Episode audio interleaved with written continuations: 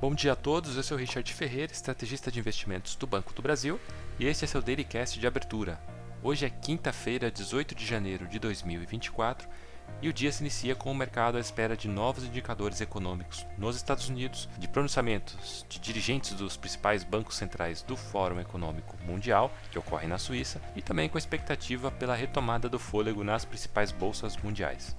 Nos Estados Unidos, novos dados referentes aos pedidos de auxílio-desemprego devem ser divulgados. Esse é um indicador antecedente que funciona como termômetro do mercado de trabalho americano e, por essa razão, o mercado acompanha com atenção esses números. Investidores por lá ainda avaliam as informações econômicas descritas no livro Bege, publicado ontem pelo Federal Reserve, que apontou para uma estabilidade da economia americana.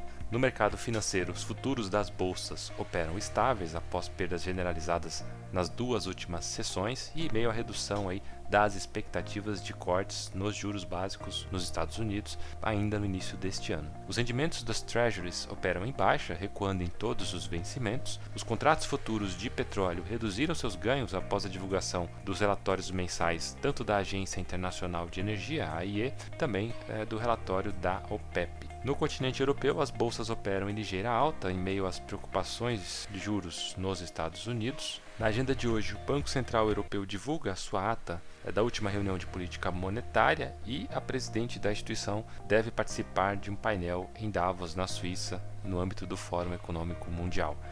Nesta manhã, Londres operava perto da estabilidade, Paris subia 0,4% e Frankfurt recuava 0,21%.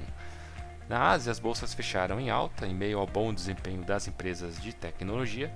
No Japão, os números da inflação ao consumidor de dezembro vieram abaixo do esperado e sem outros indicadores relevantes, a bolsa de Tóquio acabou fechando aí praticamente estável, enquanto a bolsa de Xangai subiu 0,43%, seguida aí, é, por Hong Kong, que avançou 0,75%. No Brasil, o pregão de quarta-feira encerrou o dia em 128 mil 523 pontos, uma queda de 0,6%.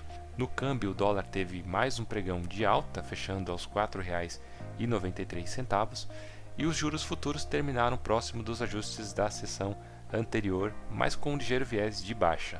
Para hoje, com a agenda econômica mais enxuta, o mercado deve centrar as atenções na agenda política. É provável que hoje a gente ainda tenha uma reunião entre o ministro da Fazenda, Fernando Haddad, e o presidente da Câmara, Arthur Lira, para tratar da desoneração da folha. Hoje ainda o presidente Lula participa de uma cerimônia da retomada de investimentos na refinaria da Petrobras Abreu Lima, em Pernambuco. Ficamos por aqui, um bom dia a todos e até a próxima.